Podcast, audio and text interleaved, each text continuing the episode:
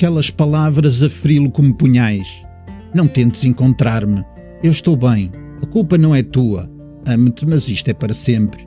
E as chaves em cima da cama e ele perdido por aquele sentimento de culpa, porque tudo aquilo só podia ser culpa dele. Afinal, ela deixara-o. Amava-o, mas não podia viver com ele. Depois havia o filho de ambos. Ela abandonara-os. Como é que ela podia abandonar também o filho? Mas já lá vamos, porque aqui chegados é preciso seguirmos por outro caminho. E neste caso temos de recuar para poder avançar.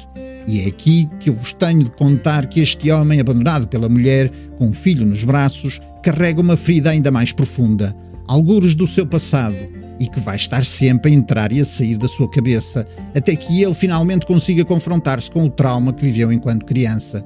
Aquela professora, havia quem dissesse que ela era louca, mas ele estava magnetizado por ela.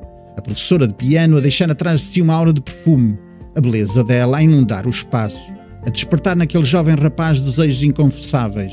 Mais tarde, haveria de sentir que algo não estava bem com o que se tinha passado, que aquilo nunca devia ter acontecido e que havia um sentimento de culpa, apesar dela ser a adulta.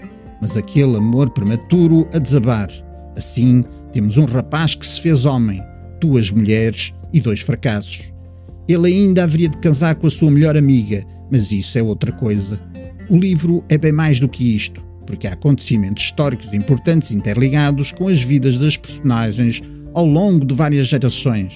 E a pergunta que se pode fazer é o que leva uma mulher a abandonar o seu marido e o filho? Bem, parece que a culpa é dos livros, mas o melhor é lerem. Boas leituras!